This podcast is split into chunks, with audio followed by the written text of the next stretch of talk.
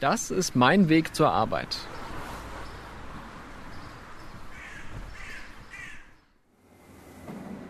Mit der U-Bahn und der S-Bahn zum Berliner Hauptbahnhof. Dauert etwa eine halbe Stunde, bis ich von zu Hause im Spiegel Hauptstadtbüro bin. In der Zwischenzeit höre ich Musik oder natürlich Podcasts. Äh, Shoutout an der Stelle an die Deutschlandfunk Nachrichten und an Mickey Beisenherz. Und manchmal denke ich, was war das für eine Zeit, als der Weg zur Arbeit nur 20 Meter weit war? Und zwar vom Bett zur Kaffeemaschine und dann rüber zum Schreibtisch im Wohnzimmer.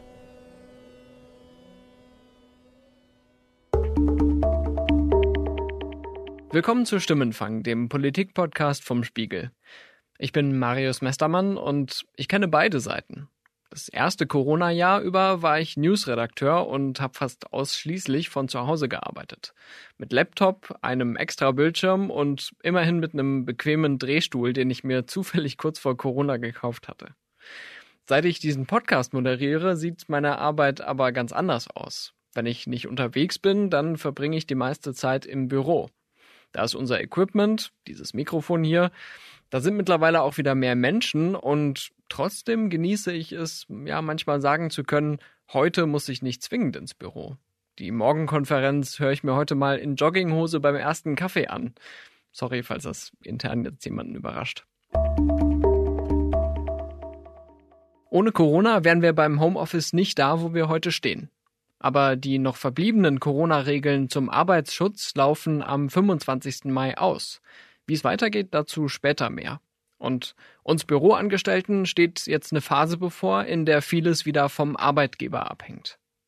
War die Homeoffice-Revolution nur eine Phase? Auf Twitter lese ich seit Wochen, dass sich Leute gegen das Comeback der Büroarbeit sträuben.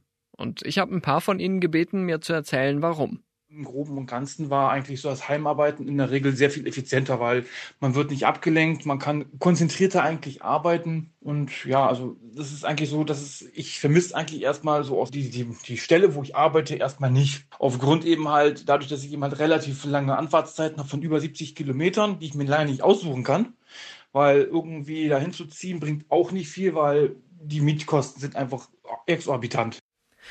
Pendelstress, Wohnungsnot. Beim Arbeitsplatz geht es nicht nur darum, ob es im Büro eine gute Kaffeemaschine gibt. Es ist ganz praktisch, weil ja, man äh, ist viel flexibler geworden. Ähm, ich kann für die Tochter äh, da sein. Äh, die ist zwar schon 14, aber trotzdem, wenn sie aus der Schule kommt, ist das ganz gut. Der Hund, wir haben einen Hund, der braucht auch Betreuung. Naja, und das ist auf jeden Fall auch ein ruhigeres und entspannteres Arbeiten. Ich schaffe eigentlich auch viel mehr als in der Firma. Äh, jetzt möchte der Arbeitgeber, dass wir einmal die Woche da in die Firma kommen und dann nach den Sommerferien wieder voll, da wir ja wieder normal arbeiten sollen. Äh, ich habe aber das schon durch und es gibt jetzt eine neue Dienstvereinbarung. Da kann man äh, jetzt Homeoffice beantragen für die Leute, wo es auch klappt. Das heißt jedoch zweimal die Woche in die Firma zu kommen und drei Tage zu Hause zu bleiben. Eine andere Userin schreibt, zugegeben mit einem ironischen Unterton, muss ab nächster Woche wieder ins Büro kommen und ich merke jetzt schon, wie das letzte Stück Lebenswillen meinen Körper verlässt. Ende 2020 waren 45 Prozent der Berufstätigen in Deutschland ganz oder teilweise im Homeoffice. Das waren mehr als doppelt so viele wie vor der Pandemie. Man könnte also sagen, dass Corona da eine Revolution erzwungen hat. Aber ist dieser Durchbruch auch von Dauer? Also vor der Pandemie standen noch viele Arbeitgeber und auch Arbeitnehmende dem Arbeiten von zu Hause aus sehr kritisch gegenüber, aber durch ähm, die lange Zeit des verteilten Arbeitens, was wir jetzt durch die Pandemie erlebt haben, scheinen sich äh, viele vom Gegenteil überzeugt zu haben und die neu gewonnene Flexibilität in Zukunft auch nicht mehr missen zu wollen. Das ist Milena Bockstahler, wissenschaftliche Mitarbeiterin am Fraunhofer Institut für Arbeitswirtschaft und Organisation in Stuttgart. Heute bin ich tatsächlich im Homeoffice, aber wenn ich im Büro bin, das sind so zweimal die Woche ungefähr, da sitze ich dann in diesem Gebäude in Stuttgart auf dem Campus. Aktuell sind wir dabei, Teamchartas zu erstellen. Das heißt, dass jedes Team ähm, für sich entscheidet oder gemeinsam entscheidet, wie oft sie sich treffen wollen im Büro.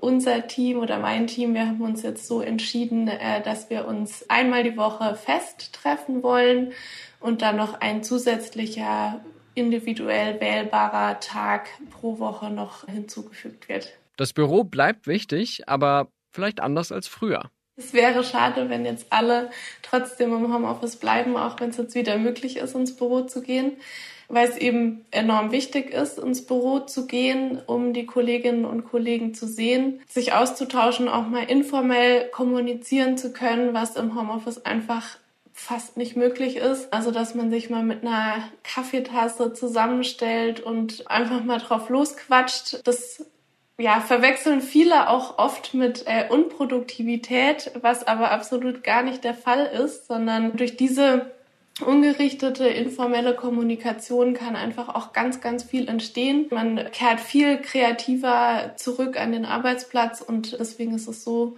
wichtig, auch mal informell zusammenzukommen. Das kennen wahrscheinlich viele. Wenn man nur zum Schuften ins Büro fährt und sich da komplett eingräbt, dann tut man sich schwerer, auf neue Ideen zu kommen. Aus eigener Erfahrung kann ich sagen, dass die zufälligen Begegnungen in der Kaffeeküche oder auf dem Flur schon für Auflockerung sorgen. Ich schnappe mehr auf über unseren Betrieb, natürlich auch wichtigen Gossip und ja, fühle mich insgesamt stärker als Teil eines Teams mit einer gemeinsamen Grundlage. Klar kann man auch im Homeoffice einen Kaffeeklatsch per Zoom veranstalten, aber spontan und inspirierend, ich weiß nicht.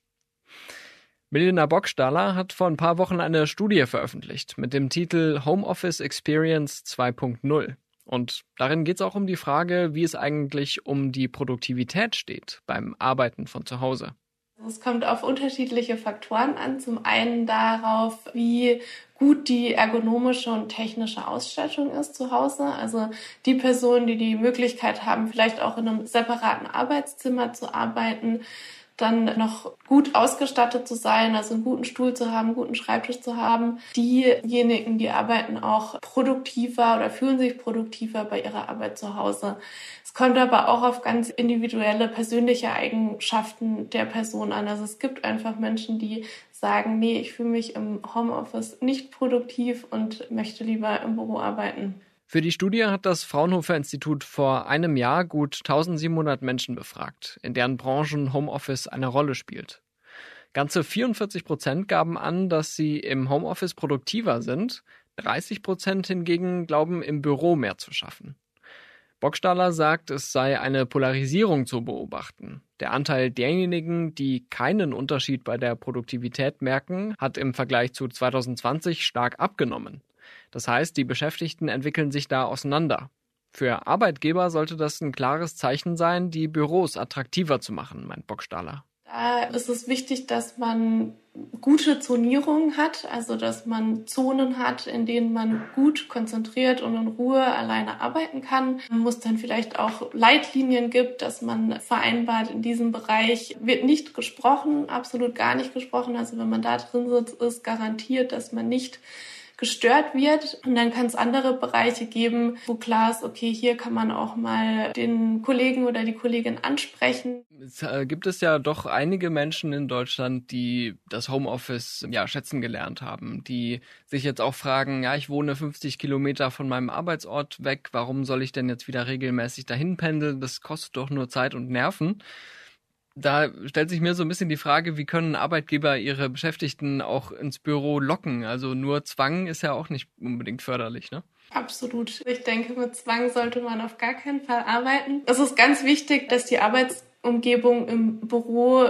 mindestens genauso gut ist, wenn nicht sogar noch besser als zu Hause. Also es müssen eben gute Konzepte vorhanden sein und sowohl das, das flexible Arbeiten ist enorm wichtig, aber auch das Miteinander, also das Gefühl der Zugehörigkeit ähm, im Team, sich dem Unternehmen verbunden zu fühlen, sich damit zu identifizieren, das ist total wichtig, wird auch immer wichtiger werden. Jetzt hat Ihre Umfrage ja auch ergeben und dabei muss man im Kopf behalten, wir haben den frühen Montagmorgen äh, und ich bin im Büro, Sie nicht, aber dass auch die Wochentage eine Rolle spielen bei der Bürofrage. Was steckt dann da dahinter? Ja, genau, also wir wollten genau das untersuchen und wissen, ob die ja, eher unliebsamen Tage, Montag und Freitag, tatsächlich äh, nicht so beliebt sind. Und beim Freitag hat sich das bestätigt. Also da sehen wir, dass äh, die wenigsten Menschen ins Büro kommen möchten am Freitag.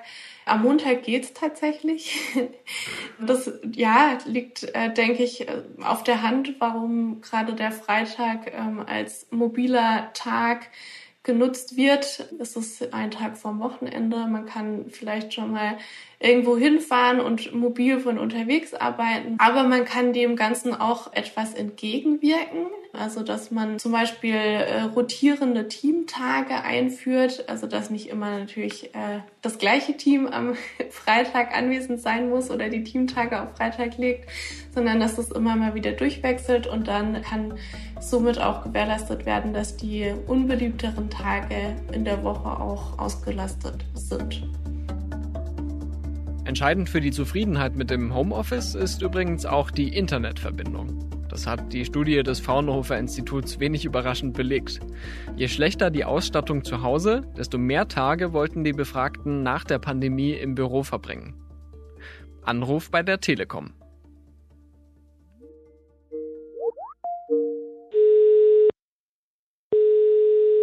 Oliver Herrmann ist mein Name. Ich bin bei uns Tribe Lead für New Ways of Working im zentralen Personalbereich. Okay, das ist jetzt nicht die Entstörungshotline, aber die Telekom ist auch ein großer Arbeitgeber mit Zehntausenden Beschäftigten in Deutschland. Und Oliver Herrmann arbeitet dort seit zwei Jahren daran. Das, was jetzt äh, durch New Normal zu New Work äh, mutiert ist, äh, nicht mehr und nicht weniger als, wie wollen wir eigentlich in Zukunft arbeiten. Ich sehe bei Ihnen im Hintergrund ein äh, klassisch pinkes äh, Telekom Pink. Ähm, ist das ein künstlicher Hintergrund oder haben Sie sich eine Wand nee, aufgestellt? Das ist, das ist real und ist natürlich Magenta, äh, äh also reales Magenta hier. Also wir arbeiten zwar auch mit virtuellen Hintergründen, aber das ist real. Sie sind heute im Homeoffice. Warum? Ich bin heute jetzt im Homeoffice und später dann im Büro. Und das hat sich einfach so ergeben, weil ich heute Morgen den ersten Call bereits sehr früh hatte.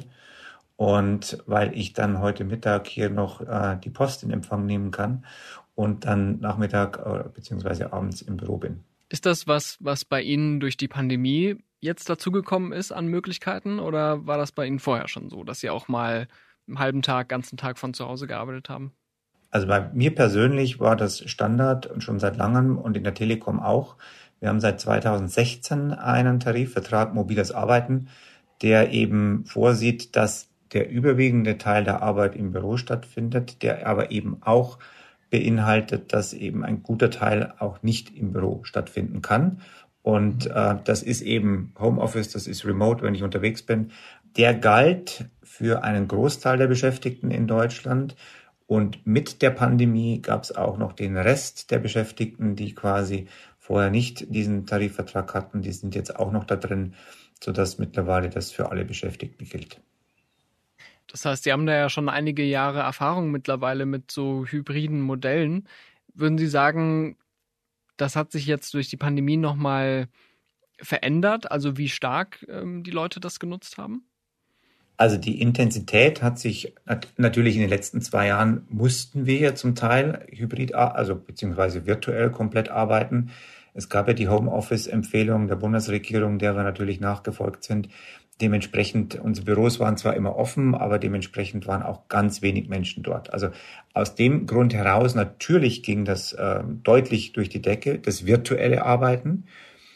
Ähm, das hybride Arbeiten im Sinne von, äh, es befinden sich Menschen in einem realen Raum und es befinden sich gleichzeitig Menschen im virtuellen Raum, beziehungsweise das auch noch übersetzt in den asynchronen Raum das ist tatsächlich jetzt etwas, mit dem wir verstärkt jetzt äh, äh, zu kämpfen haben, in Anführungszeichen. Ähm, denn jetzt kommen die Menschen ja wieder verstärkt ins Büro. Während der zwei Jahre Pandemie war sehr stark Fokus virtuell.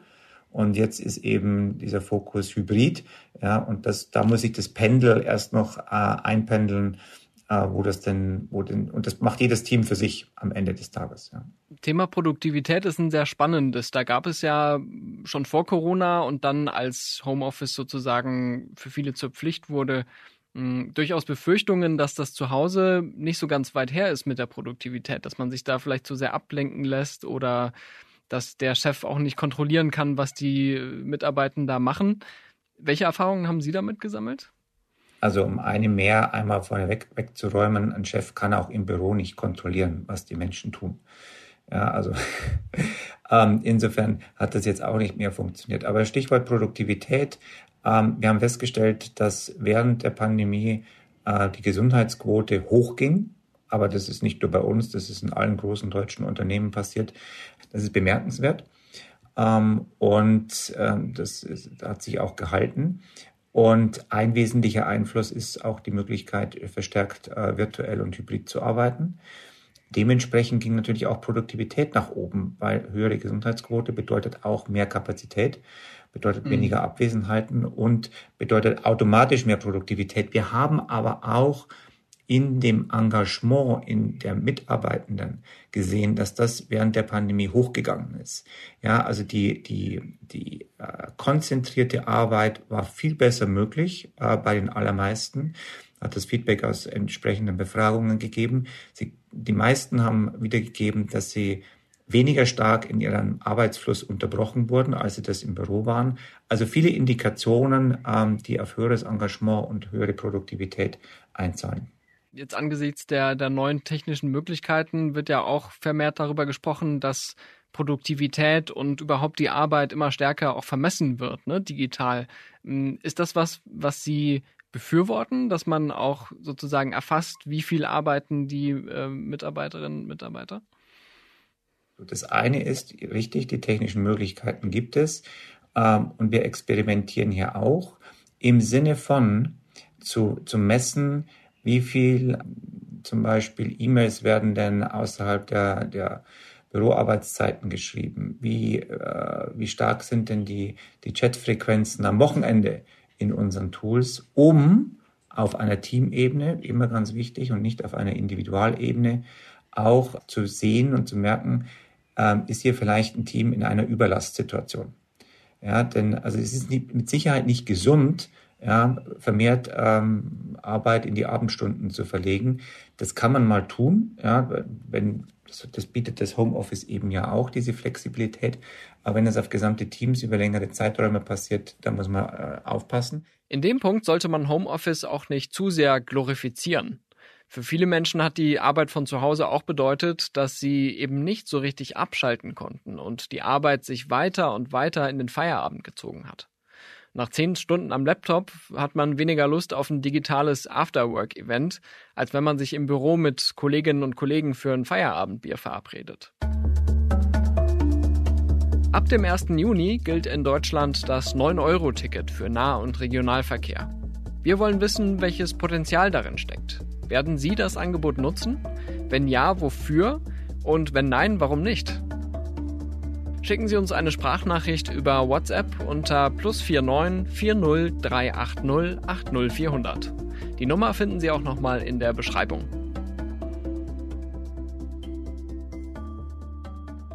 Egal wie Sie zur Arbeit kommen, in Zukunft wird es viel stärker darum gehen, die richtige Mischung mit Homeoffice zu finden. Hybrides Arbeiten. Aber wie kann das gehen?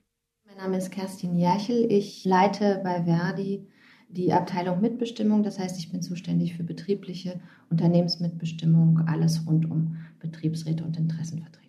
Wie groß ist denn für Sie gerade das Thema Homeoffice? Das Thema ist riesengroß, hat einen Schub bekommen über die Pandemie. Man bekommt überall her Anfragen zu, wie kann man das regeln, wie ist es bei euch. Es findet auch ein großer Austausch unter den Branchen statt, nach meiner Wahrnehmung. Vor zwei Jahren hatte man ja die Erwartung, dass Corona vieles revolutionieren wird, auch die Arbeitswelt. Haben Sie den Eindruck, dass es passiert? Von Revolution würde ich nicht sprechen. Ich glaube, es ist eher ein gut und weniger gut, was es äh, daraus äh, gemacht hat, die Pandemie. Ich sage immer, das Ganze hatte Licht und Schatten. Es gibt auf der einen Seite, glaube ich, äh, auch einen Push, dass das Thema Homeoffice überhaupt mal ähm, ans Rollen gekommen ist technische Weiterentwicklungen in den Unternehmen auch über Videocalls. Das hätte man, glaube ich, vor zwei Jahren noch nicht gedacht, dass das so schnell geht. Aber es hat auch Schattenseiten, weil ich glaube, dass nicht alle Leute immer zufrieden gewesen sind mit den Bedingungen, unter denen sie arbeiten mussten im Homeoffice. Und äh, auf der anderen Seite auch nicht alle Unternehmen oder Betriebe damit einverstanden sind, weiterhin Homeoffice äh, zu gestatten. Apropos Licht und Schatten, wir sitzen jetzt hier in einem gut beleuchteten Büro am Montagvormittag. Ähm, müssen Sie hier eigentlich arbeiten im Büro oder suchen Sie sich das aus? Auch ich darf es mir aussuchen. Es gibt äh, Zeitfenster, in denen wir auch zu Hause arbeiten können. Also es ist nicht freigestellt, sondern bei uns auch betrieblich geregelt. Wie würden Sie denn die Stimmung aktuell beschreiben bei dem Thema? Ist es so, dass man sich jetzt so freut in vielen Betrieben auf die ja auch hybride Zukunft oder ist es so, dass da noch viele Sorgen sind auch beim Thema Homeoffice und Büroarbeit? Ich glaube, dass es davon abhängt, ob es dazu ähm, gute Regelungen gibt, die für alle in den Betrieben gelten, weil ich glaube, dass auch hier eine gute gesetzliche oder dann betriebliche Gestaltung dafür sorgen wird, dass es ein ausgewogenes Verhältnis gibt, vielleicht zwischen dem einen Homeoffice an beispielsweise zwei Tagen in der Woche sollte man in einer Fünf-Tage-Woche arbeiten und an drei Tagen kommt man rein. Oder ähm, das ist sehr unterschiedlich, wie das geregelt wird, sehr individuell, auch branchenspezifisch sehr unterschiedlich nehmen wir wahr. Aber ich höre auch Stimmen, die sagen, oh, jetzt ist genug mit zu Hause arbeiten. Ich habe gar nicht die Möglichkeit, dort äh, mich zu separieren, in einem anderen Raum zu sitzen. Ich gehe lieber wieder in äh, mein Büro, in den Betrieb hinein. Oliver Herrmann von der Telekom sagt dazu einen spannenden Satz, finde ich. Das Büro hat das Monopol auf Arbeit verloren. Das Büro ist aber unglaublich wichtig, weil es eine andere Qualität mit sich bringt, nämlich es ermöglicht diese persönlichen Begegnungen. Und wir Menschen sind nun mal soziale Wesen und diese ganzen Verbindungen, Vertrauen, Sie hatten es vorhin angesprochen, angesprochen, vertrauensvolle Kultur entsteht eben sehr stark, indem ich Menschen auch real begegne. Und dafür haben die Büros eine entsprechende Bedeutung und dementsprechend werden wir denen auch die Bedeutung zumessen. Und die Kollegen aus unserem Real Estate äh, Management, die sind permanent dabei, waren auch schon immer dabei, diese Büros umzugestalten, entsprechend immer mehr Richtung Begegnungsstätten, weg von Einzelarbeitsplätzen hin zu Gemeinschaftsflächen. Das ähm, ist die letzten Jahre passiert und das passiert jetzt noch viel stärker. Das klingt ja jetzt erstmal nach mehr Investitionen. Gleichzeitig sind Räumlichkeiten ja auch für viele Unternehmen einfach ein Kostenfaktor oder natürlich für alle Unternehmen, aber für, für viele, die, die müssen sich dann auch fragen, hm, wie viel Bürofläche wollen wir uns künftig leisten, wenn vielleicht ein Teil der Belegschaft eh äh, immer im Homeoffice ist oder sich das so abwechselt.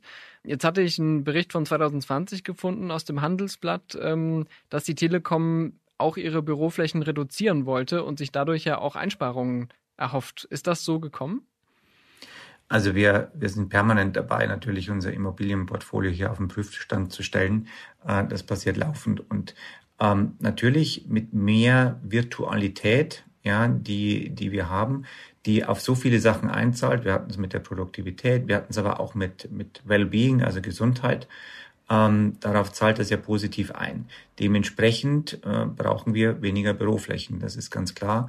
Und gerade eben in der jetzigen Situation macht es kein, überhaupt noch viel weniger Sinn, ähm, leerstehende Büroflächen zu beheizen und zu bewirtschaften, ja, mit den ganzen Energiekosten. So, auf der anderen Seite ähm, wollen wir aber auch natürlich jedem Menschen ermöglichen, ja, jedem unserer Mitarbeitenden ermöglichen, ein Büro aufzusuchen, weil nicht jeder kann gleichermaßen gut von zu Hause arbeiten. Und wir wollen genau diese Orte der Begegnung, wie ich gerade eben genannt hatte, Büros als Orte der Begegnung etablieren. Aber Fakt ist, dass wir natürlich, ähm, wir hatten vor der Pandemie leerstehende Büroflächen, also nicht komplette Häuser, aber ähm, leere Büros und die werden wir natürlich konsequent abmieten, dort wo eben tatsächlich kein Bedarf mehr ist. Die Gewerkschafterin Kerstin Jerchel warnt Unternehmen davor, beim Büro einseitig auf die Kosten zu schauen. Ich glaube nicht, dass man mit dem Antritt, dass man weniger Büroflächen braucht, das ganze äh, Klima verbessert im Betrieb. Wir vertreten ja eine Menge Branchen bei Verdi, wo das gar nicht geht. Also sie sind auch vielleicht Bus gefahren in der Pandemie. Der Busfahrer kann es nicht, die Krankenschwester nicht die Erzieherinnen nicht, auch wenn die Kitas vielleicht reduziert geöffnet hatten. Aber das sind alles Branchen, in denen man darüber nicht wirklich intensiv diskutiert. Andere Branchen, beispielsweise, ich nehme jetzt mal die, die äh, Finanzdienstleistungsbranche raus, äh, in der das natürlich auch in der Pandemie und auch heute noch groß diskutiert wird. Und das sind häufig Großunternehmen, die das ganz anders anbieten und gestalten. Mhm. Mit den Interessenvertretungen. Ich glaube, dass eine betriebliche individuelle Regelung pro Unternehmen, Betrieb wirklich sinnvoll sein kann und auch da sein sollte. In vielen Betrieben gibt es ja auch ja, so unterschiedliche Tätigkeiten, dass man nicht für die ganze Belegschaft jetzt Homeoffice verordnen könnte. Könnte das dann auch zu Konflikten führen, wenn man jetzt sagt, wir bieten denjenigen, bei denen es möglich ist, äh, so viel Homeoffice wie geht und die anderen müssen aber immer am Standort arbeiten? Das kann sein. Ich glaube, dass man das betrieblich auch sehr gut erklären muss. Auch die äh, Betriebsräte können daran mitwirken, dass man erklärt, wieso eben das äh, so oder so nicht geht, damit man nicht ähm, sozusagen zwei Sorten von Beschäftigten im Betrieb hat. Denken Sie beispielsweise an die Berliner Ver Verkehrsbetriebe, weil wir jetzt in Berlin sind, ähm, die haben natürlich eine größere Verwaltung und haben aber Busfahrer, Tramfahrer, die eben nicht im Homeoffice arbeiten können, klassisch, weil sie eben ähm, ja, die äh, Passagiere fahren. Und von daher bin ich sicher, dass man da erklären sollte, gut erklären sollte. Deshalb ist es vielleicht auch richtig, dass man nicht die ganze Zeit über Homeoffice anbietet, sondern immer mal wieder die Kolleginnen und Kollegen auch in den Betrieb, in ihr Büro reinholt. Welche Rolle spielt dabei eigentlich Misstrauen? Also bevor Homeoffice sich so zwangsläufig durchgesetzt hat, ähm, hatten viele Arbeitgeber ja noch ähm, das Gefühl, dass sie irgendwie kontrollieren müssen, arbeiten die Beschäftigten auch wirklich, äh, bekomme ich das überhaupt mit, was die tun, wenn sie im Homeoffice sind? Spielt das noch so eine große Rolle wie früher? Ich glaube, abgelegt ist es nicht, weil das kann man nicht innerhalb von ähm, 24 Monaten einfach so weglegen. Ich glaube schon, dass es ähm, immer noch den Verdacht gibt, ah ja, wenn du freitags Homeoffice machst, dann verlängerst du dein Wochenende. Und äh, glaube aber, dass der Druck bei vielen Jobs heutzutage auch so hoch ist, dass man eigentlich Vertrauen haben sollte als Arbeitgeber darauf, dass der Job einfach erledigt wird, weil am Ende hat man nichts davon, wenn man sich das den Tag äh, vor sich her schiebt. Äh, die Aufgabe muss ja erledigt werden. Das ist für mich ein Führungsthema. Das heißt, die Führungskräfte in den Unternehmen müssen einfach sich auch umgewöhnen und müssen anfangen, darüber nachzudenken, wie lasse ich die Menschen auch in anderen Formen, die ich in anderen Formen arbeiten lasse, wie führe ich, wie gucke ich da drauf und wie ähm, komme ich da meiner Pflicht und Verantwortung nach. Es gibt natürlich jetzt, obwohl die Pandemie gefühlt so ein bisschen ausläuft, immer noch viele Menschen, die sich Sorgen machen, auch um ihre Gesundheit und um die Ansteckungsrisiken, ähm, die es natürlich auch am Arbeitsplatz gibt oder auf dem Weg zur Arbeit im ÖPNV. Ähm, wie nehmen Sie das aktuell wahr, auch in Ihren Gesprächen? Ähm, ist das noch ein großes Thema? Die Pandemie ist immer noch ein Thema, weil die Menschen ja immer noch erkranken. Das heißt, wir haben immer noch, obwohl eigentlich vielfach ja draußen jetzt der Eindruck entsteht, es ist vorbei. Man geht in Restaurants ohne Masken, je nachdem, außer sie haben vielleicht ein, ein System dort, was speziell ist, aber man fährt hier nur noch mit dem öffentlichen Personennahverkehr mit Maske und ansonsten ähm, ja, ist die Maske nicht mehr ähm, im Alltag so präsent, wie sie mal war. Von daher glaube ich, dass ähm, auch in den Betrieben ein sorgsames Miteinander zur Pandemie wichtig ist, dass man Hygienekonzepte weiterhin aufrechterhält. Ich glaube auch Händewaschen oder Desinfizieren wird weiter zum Alltag gehören, auch zum betrieblichen Alltag. Das nehmen wir auch in den Beratungsgesprächen wahr. Sollte man dann nicht gerade denen, die sich besondere Sorgen machen, weil sie zum Beispiel eine Vorerkrankung haben, noch stärker das Recht einräumen, von zu Hause zu arbeiten? Ja, ich glaube, dass man als Arbeitgeber die Verpflichtung dazu hat, zu schauen, wer ähm, denn besonders betroffen sein kann. Würde er sich anstecken oder sie sich anstecken? Da würden dann vielleicht betriebliche Regelungen auch helfen, in denen man sowas eben besonders regelt, dass man Menschen mit einem Status, der jetzt nicht mal der Schwerbehindertenstatus sein muss, aber der einfach ähm, zu den sozusagen mehr gefährdeten Kolleginnen und Kollegen gehören würde, dass man den Menschen dann tatsächlich eher das Recht gibt, äh, öfter oder auch länger zu Hause zu bleiben, je nachdem, wie das Pandemiegeschehen sich entwickelt. Diese Sorge habe ich auch von mehreren Leuten gehört, die mir Sprachnachrichten zur Rückkehr ins Büro geschickt haben. Ich könnte ins Büro gehen, aber es ist halt ein Großraumbüro und da laufen auch viele äh, Kollegen ohne Maske rum. Ähm, und jetzt ab nächste Woche muss ich wieder drei Tage die Woche und ich bin mir noch nicht so ganz sicher, wie ich das finde.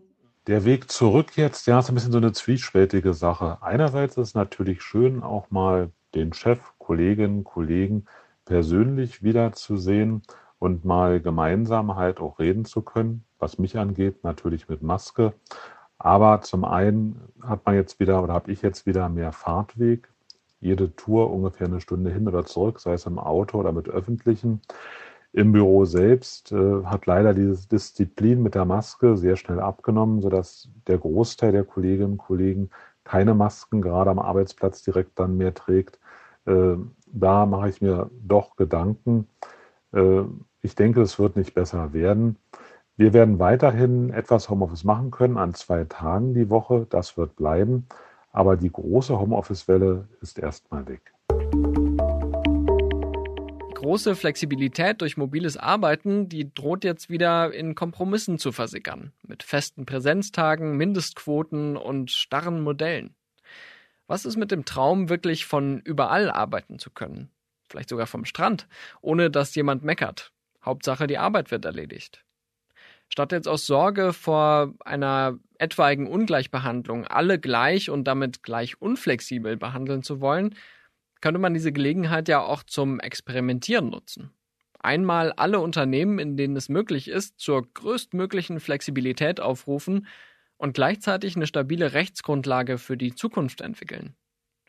Wir haben im Bundesarbeitsministerium nachgefragt, wann das Recht auf Homeoffice kommt, das die Ampel im Koalitionsvertrag vereinbart hat. Okay, im Beamtendeutsch heißt es da Erörterungsanspruch und der Arbeitgeber dürfte Homeoffice dann nur aus betrieblichen Gründen ablehnen. Die Details sind aber noch offen und aus dem Ministerium heißt es jetzt, das Projekt stehe gerade nicht oben auf der Prioritätenliste. Am 25. Mai läuft die bisherige Corona-Arbeitsschutzverordnung aus, dann gelten wieder die normalen Arbeitsschutzregeln. Das heißt, Beschäftigte können versuchen, mit dem Arbeitgeber ein Homeoffice-Modell zu verabreden, aber eine stärkere gesetzliche Grundlage könnte das vereinfachen. Auch wenn sie vielleicht schwieriger umzusetzen ist als eine notfallmäßige Corona-Verordnung. Vor gut zweieinhalb Jahren hat ein gewisser Tim Höttges, also der Telekom-CEO, auf LinkedIn einen Beitrag veröffentlicht mit dem Titel Warum immer mehr Homeoffice das falsche Ziel ist. Damit hat er sich so ein bisschen den Ruf geschaffen, dass er Homeoffice gar nicht so toll findet und diesen Weg eher bremsen möchte. Ist das immer noch prägend bei Ihnen bei der Telekom? Der Tim Höttges hat einen sehr richtigen Punkt angesprochen. Das ist das, was ich vorhin genannt hatte mit diesen schwachen Verbindungen. Uh, Homeoffice per se ähm, ist auch nicht ein Zweck und ein Ziel in sich selbst.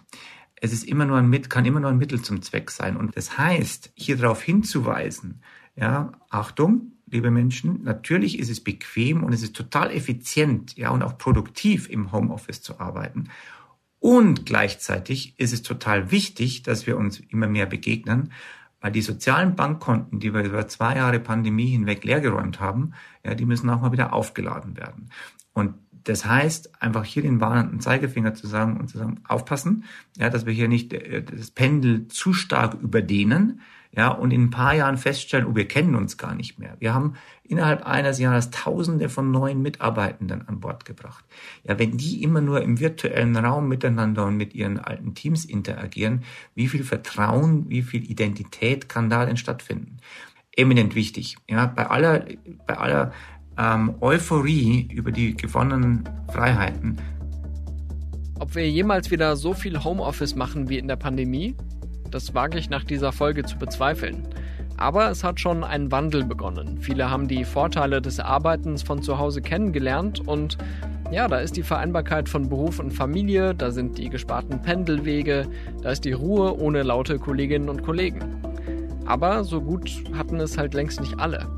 Wer zu Hause wenig Platz, schlechtes Internet und vielleicht noch Kinder im Homeschooling hatte, wird sich vielleicht eher wieder aufs Büro freuen. Die Soziologin Bettina Kohlrausch hat Homeoffice sogar mal als Privileg der Reichen bezeichnet. Naja, Transparenzhinweis, diese Folge ist in Teilen an einem Küchentisch in Berlin entstanden, aber hauptsächlich in ziemlich klassischen Büroräumen.